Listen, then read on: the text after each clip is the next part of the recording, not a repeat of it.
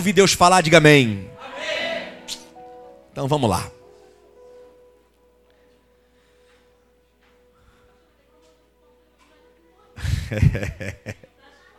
Eu vou orar por ele. Levanta essa cadeira de roda e anda. Levanta e anda.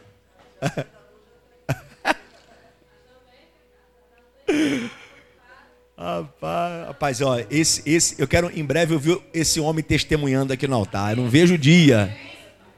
Eu não vejo o dia, rapaz. Que alegria ver esse casal aqui, gente. O coração do pastor se alegra. Atos dos Apóstolos, capítulo 16. Verso de número 11 a seguir.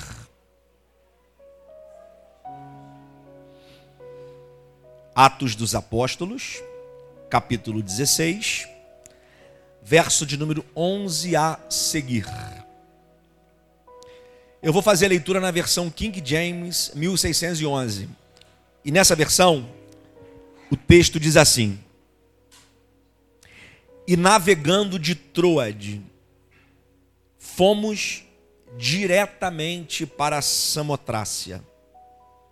E no dia seguinte, para Neápolis. E dali para Filipos, que é a principal cidade desta parte da Macedônia. E é uma colônia.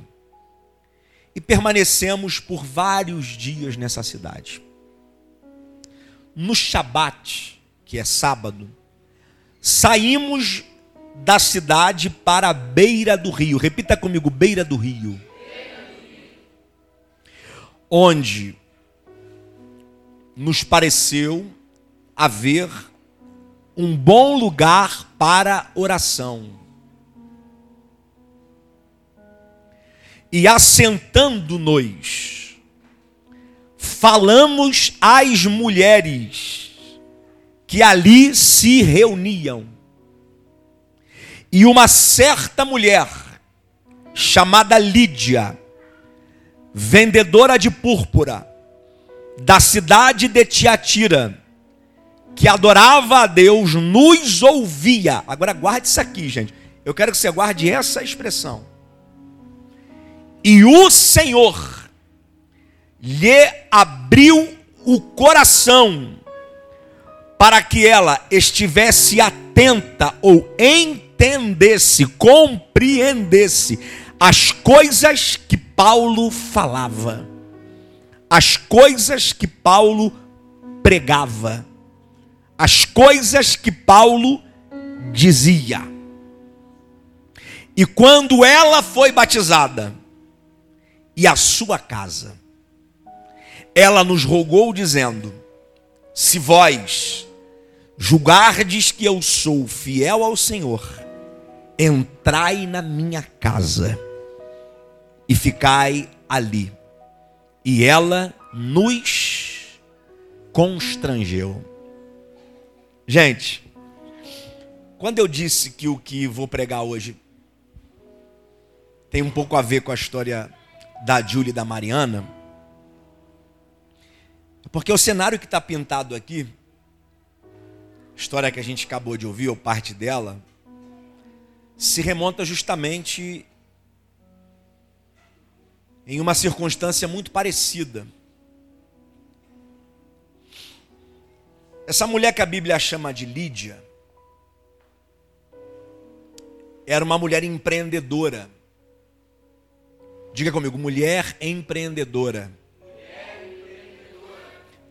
Gente, não é de hoje que as mulheres empreendem. Não é de hoje. Se você for olhar na história, você vai ver mulheres que se destacaram, mulheres expressivas, de relevância e significância, tanto empreendendo negócios, projetos humanitários. Infelizmente, a gente hoje vive uma desconfiguração desse potencial feminino. A Ju, que é a nossa ovelha aqui, uma autoridade no assunto, Se você quiser segui-la no Instagram, é Juliana Moraes. E a Juliana, em uma das nossas conferências aqui, ela falou com muita maestria sobre o feminismo e esse lado obscuro do feminismo. Essa desconfiguração na imagem da mulher relevante, do potencial da mulher, do potencial do, entre aspas, feminismo. Você vai perceber, por exemplo, que a Bíblia não tem problema com mulheres. Mesmo numa cultura tão, tão distorcida como a judaica, onde as mulheres não eram proeminentes, não tinham um destaque histórico. Você vê, por exemplo, que Lídia, que a gente não tem o nome do marido dela. Quem é que está na história aqui? É a mulher. E o destaque principal do texto, o que salta aos olhos dos leitores aqui, é justamente o que ela fazia. Vendedora de púrpura. Repita comigo: púrpura. Pastor, o que é púrpura? Púrpura é uma tinta. Diferente do mercado têxtil hoje, hoje a gente tem a tecnologia a favor do mercado. Hoje o tecido sai da fábrica pronto, colorido. Nesse tempo, não. A principal matéria-prima é o algodão. O algodão é branco. Então, geralmente, o vestuário da época era branco. Mas as cores sempre sempre chamaram a atenção das pessoas. Vê a Ruth. A Ruth veio de laranja. A Silvana veio de verde. Gonçalves veio de mostarda. Eu gosto do preto, irmão. Eu, se eu pudesse, eu só andava de preto. O bom, o bom do preto é que se você tiver uma peça de roupa só, ninguém nota, né? Só pelo cheiro, né?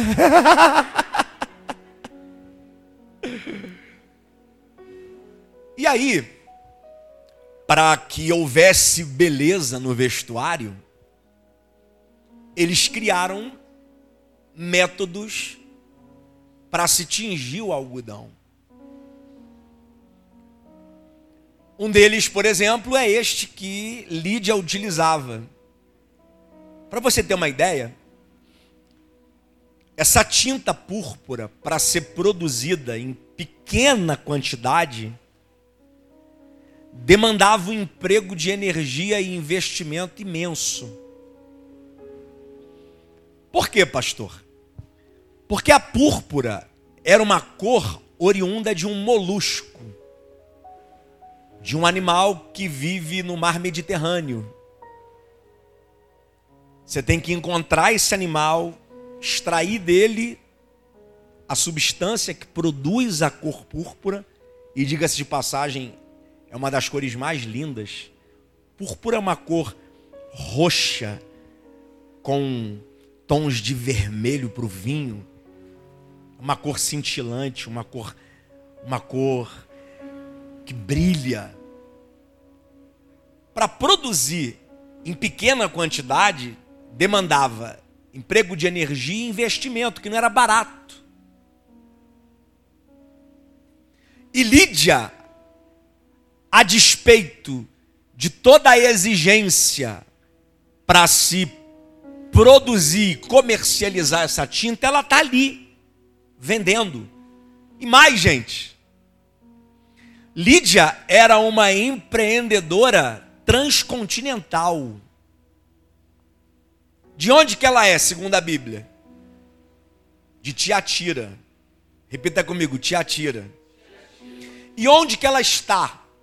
Filipos. Tiatira e Filipos ficam em continentes distintos. Tiatira fica na Ásia. Filipos fica na Europa. Filipos foi a primeira cidade europeia a ganhar uma igreja.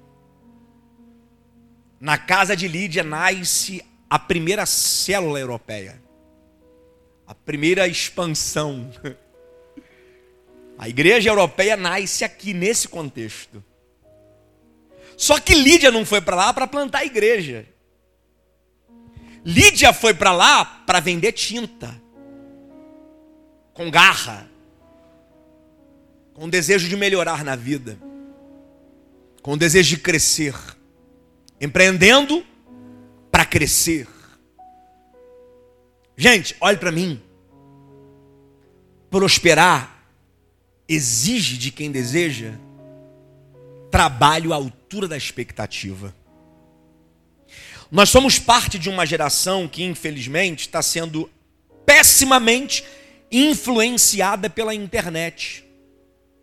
E a internet vende a ideia de que você enriquece do dia para a noite. Você compra um robozinho para poder operar no mercado financeiro, e esse robozinho vai te dar um retorno de mil por cento em um mês. Você investe numa pirâmide financeira e você vai ter um retorno em cinco meses. Cara, eu estou sendo bombardeado no meu. Estão me marcando lá no, no, no, no Stories com uma falsa propaganda de um, de um aplicativo. Vocês estão. Só eu tem mais gente com isso?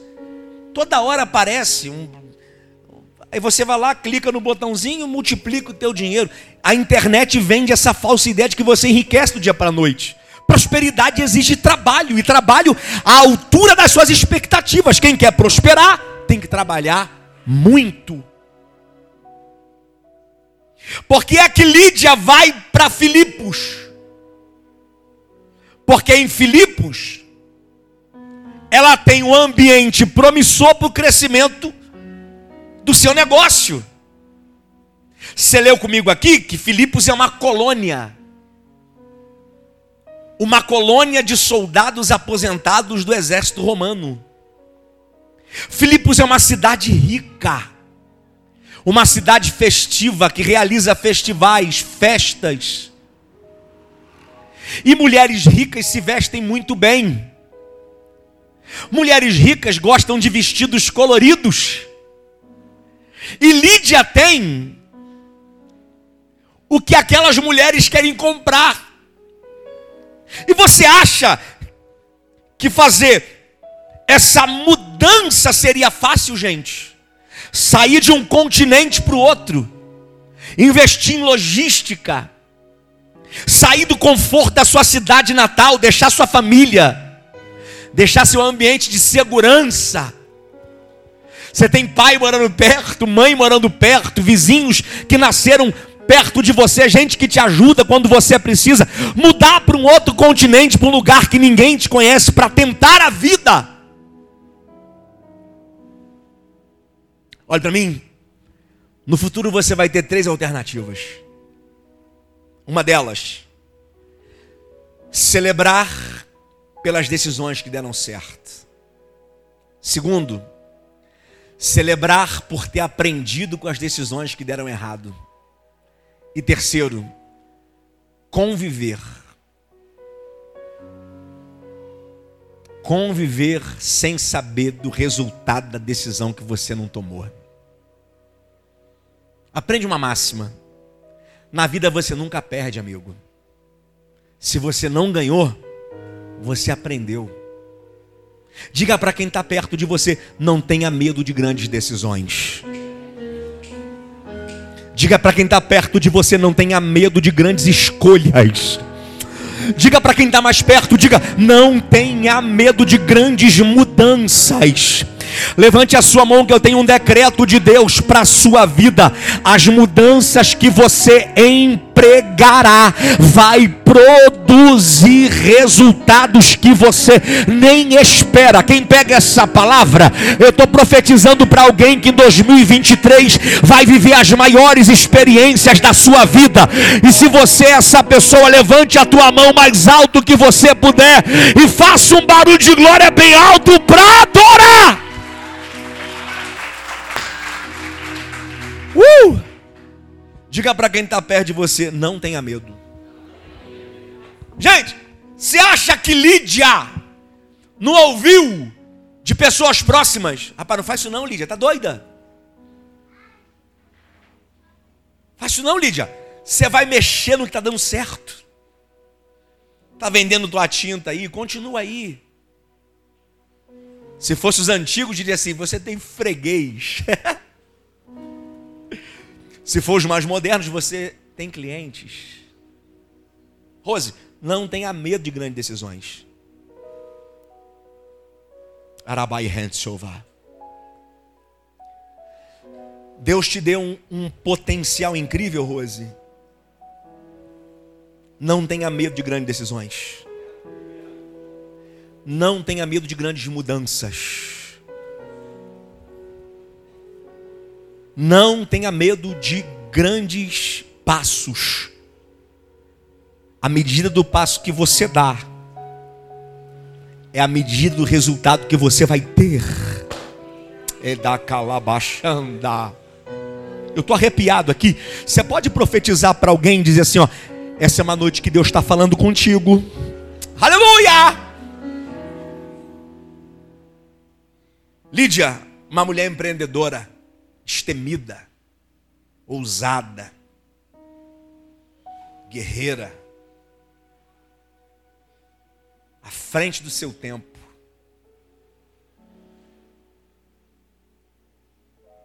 Agora, gente, olhe para mim. Olha como são as coisas.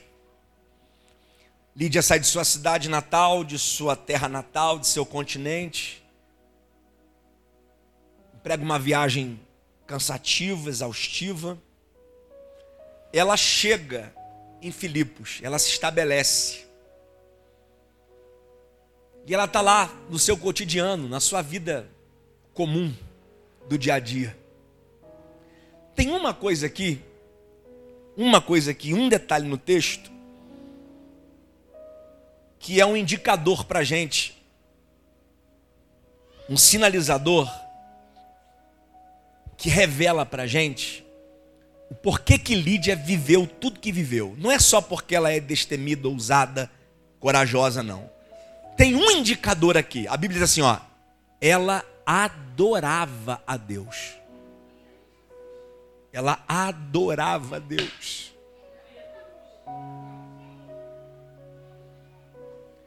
Se a gente for falar biblicamente, o que é que Deus procura? Deus procura a gente corajosa? Deus procura a gente destemida? Deus procura gente grande? Biblicamente falando, quem que Deus procura? Deus procura adoradores. Se atente a este detalhe. E uma certa mulher chamada Lídia, vendedora de púrpura da cidade de Tiatira, que adorava a Deus.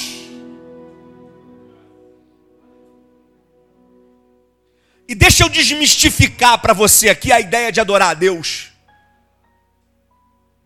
Porque adorar a Deus não tem nada a ver com levantar a mão na igreja e dizer glória. Adorar a Deus não é sobre o barulho que você faz no culto, a quantidade de línguas que você fala, os aparatos religiosos que você usa, a frequência com que você vai à igreja.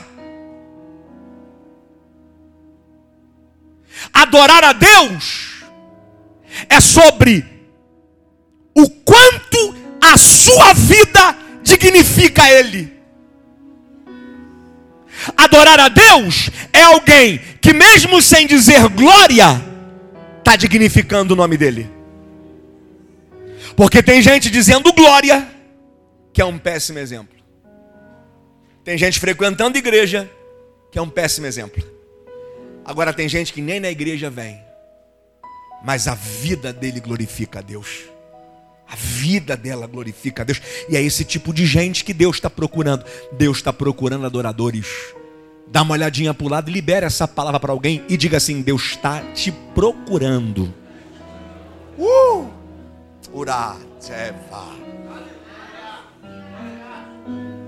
Deus, se ele vier hoje aqui à procura de adoradores, será que tem? Se ele vier aqui hoje à procura de adoradores, será que tem aqui na casa? Deixa eu ver se tem. Vamos cantar assim, ó. Não, vamos cantar não.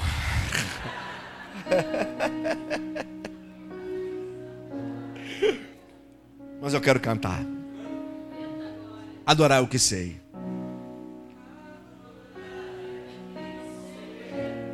Adorar é o que sou, nada pode.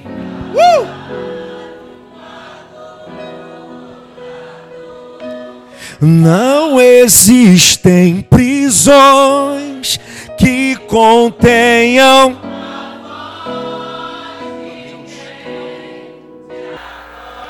Aleluia.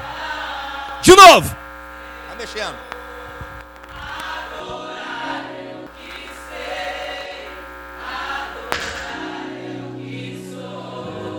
Nada pode calar um adorador. Não existem prisões.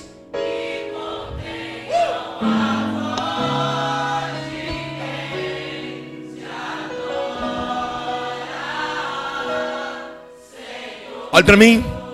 Ele está procurando adoradores. E ele achou Lídia. Deixa eu falar com você. Quando Deus acha um adorador, Deus cria todas as circunstâncias necessárias para conduzi-lo ao propósito.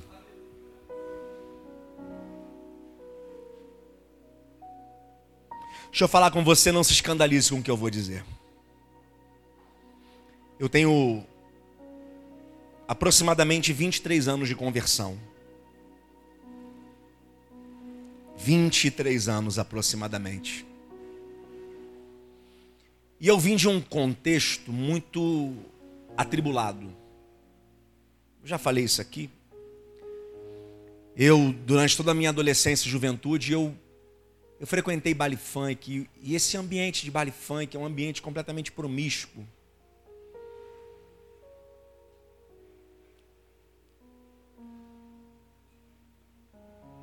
Me envolvi com muita coisa errada. E não se escandalize. Não foram poucas as vezes, Tati, que eu chegava da farra, da bagunça. E mesmo sujo, eu dobrava meu joelho lá na caminha, na casa da minha avó, e eu falava com Deus. E não me pergunte como, porque os caminhos de Deus são maiores que os nossos. No meio daquilo, Deus viu um adorador. Falou: para aí. Ali tem um adorador. Então vamos criar uma circunstância para conduzi-lo ao propósito. Porque a máxima, a máxima é essa, Enídia. Todos nós, todos os seres humanos nasceram para adorar a Deus. Todos. Só que o pecado desconfigurou o caminho de todos. Alguns são reconduzidos ao propósito. E as maneiras que Deus usa para isto são inúmeras, diferentes. Hoje, por exemplo, nós vamos testemunhar o batismo de duas mulheres que foram reconduzidas ao propósito de maneiras distintas. Eu me lembro, já namorava a pastora Daniele, que, deixa eu falar, tá uma gata. Essa mulher tá maravilhosa, tá, tá igual vinho, tá ficando cada vez melhor. Rapaz, a idade está fazendo bem pra gente, tá? Eu, eu tô mais bonito que capaz. Eu, quando era novo, eu tinha um cabeção, um dentuço. Olha o pai agora, olha o naipe do pai. Hã?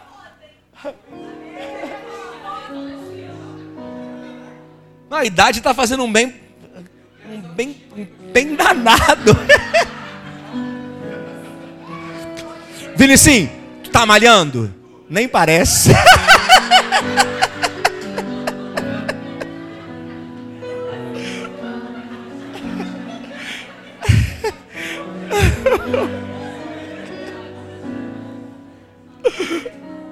Quem fala o que quer?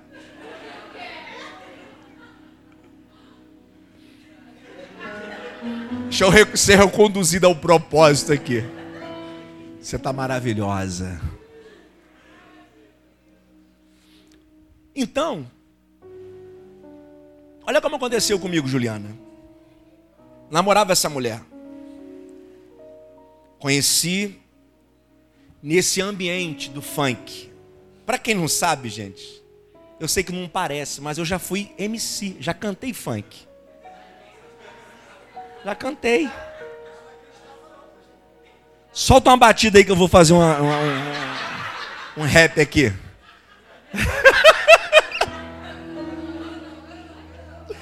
o rap gospel, gente, calma. A mídia tá lá, ó. O que aconteceu? Conheci ela, minha cunhada, Gabi se converteu, começou a convidar a gente para ir na igreja. A gente estava naquilo, igreja e mundo, mundo e igreja, igreja e mundo, mundo e igreja. Um dia eu chegando da farra sem ela saber, hoje ela pode saber, mas naquela época eu não podia. A gente era só namorado e não era crente, irmão. Aí cheguei de madrugada em casa. Não, antes de chegar em casa de madrugada, eu estava lá em Taipava, no show do Rapa. Subi na serra, no meio da serra, de madrugada, sol raiando já, Deus começou a falar comigo. Acredite você ou não.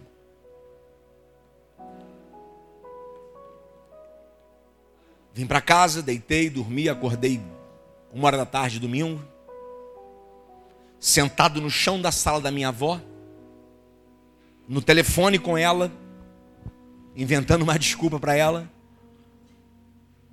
A casa da minha avó, a porta da sala dela dá aqui para a Quinta da Barra. Eu olhando para a Quinta da Barra, arrepiado, eu digo isso. Eu ouvi Jesus falar assim comigo: vem para cá. Eu não entendi muito, não conhecia a voz dele. Pela segunda vez ele me chama, vem para cá. Eu falei, amor, eu vou ter que desligar o telefone. Depois a gente conversa. Na terceira vez, vem para cá. E na minha cabeça eu perguntei, para onde? E eu vi uma árvore que foi um sinalizador. Eu comecei a subir aqui da barra, olhando para aquela árvore, quando eu cheguei lá em cima, já não sabia mais onde estava a árvore, e eu perdido, o que, que eu faço? Eu ouvi mais uma vez a voz de Jesus dizendo: Entra aí. Eu olhei para o lado, tinha uma trilha, e eu só lembro de eu entrando no mato. Eu caminhei alguns passos, caí de joelho e comecei a chorar copiosamente. Eu confesso para vocês que eu não sei quanto tempo isso durou. Na minha cabeça, foi umas 10 horas. Eu comecei a confessar todos os meus pecados. Todos. Falando com Jesus, me perdoa por tudo que eu já fiz. E eu coloquei para fora. Eu levantei da oração crente. Eu comecei a descer aqui no da barra falando, Deus, a partir de hoje eu sou crente.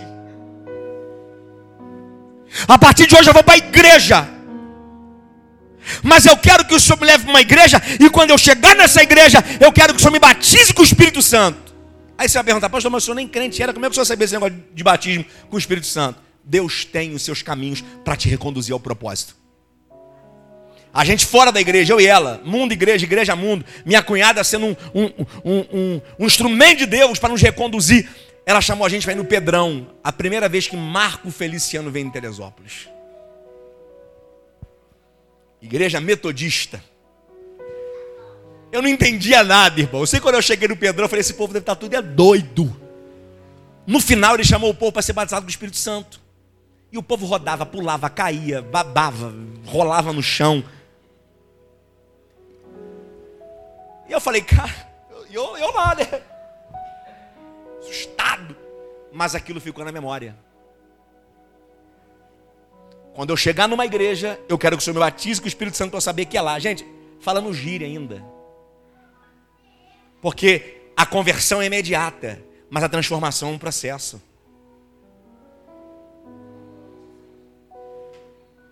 Fala no gire, eu cheguei aonde que eu cheguei? Lá em Albuquerque, Assembleia de Deus Albuquerque. Primeiro culto, gostei. Segundo culto, gostei. Terceiro culto, Jesus me batizou com o Espírito Santo. E lá eu fiquei, lá aprendi, ler Bíblia, orar. Deus tem os seus caminhos para lhe reconduzir ao propósito. Quando Deus viu que Lídia tinha um coração adorador, Deus preparou um cenário para reconduzi-la ao propósito. E eu não sei quais motivações te trazem nesta noite de domingo aqui na ADEC. Mas escute o que te diz o Senhor. Eu sou um instrumento de Deus para lhe dizer que Ele te trouxe aqui para sinalizar que Ele quer te reconduzir ao propósito. Diga para quem está perto de você: Deus tem um propósito para a sua vida. Deus tem um propósito para a tua família. Deus tem um propósito para a sua casa. Só quem crê e recebe essa palavra, joga a direita e a esquerda para cima. Uh! Meu Deus. Para a gente encerrar. E uma mulher chamada Lídia, vendedora de púrpura, da cidade de Tiatira, que adorava a Deus, nos ouvia, e o Senhor, gente, guarda isso aqui para sempre. Domênica, guarda isso aqui. E o Senhor lhe abriu o coração para que ela entendesse as coisas que Paulo dizia. Gente, não é sobre o muito que a gente fala, é sobre o quanto que Deus te faz entender. Porque se eu falar muito e Deus não te der entendimento, o que eu falo não vai mudar nada. Você sabe por que, que Lídia viveu a história que viveu? Primeiro, porque ela era uma, ela era uma adoradora. Segundo, porque Deus abriu o coração dela para ela entender. Diga, entendimento. Você sabe o que, que falta na nossa geração, Vinicim? Não são pregadores. Pregadores tem muitos. Edu, o que falta no nosso tempo não são professores. Professores tem muitos. Vai no YouTube e coloca lá pregação. Tem uns 50 milhões de vídeos lá para você assistir. Teresópolis deve ter estimadamente aí umas 400 igrejas evangélicas. Fora aquelas que são talibã, né? Aquelas que são escondidas mesmo. Fora as ilegais.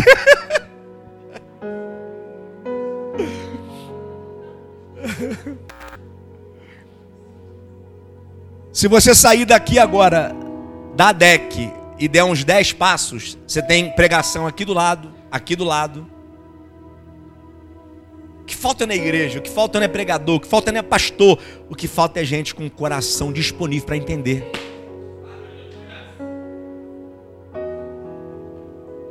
De quem que Deus abre o coração para entender? Quem dispõe o coração para ouvir. E ela nos ouvia. Ela tinha disponibilidade para ouvir. Agora, parece que tem alguma coisa incoerente aqui. Porque ela está ouvindo. Mas Deus abre o coração para entender.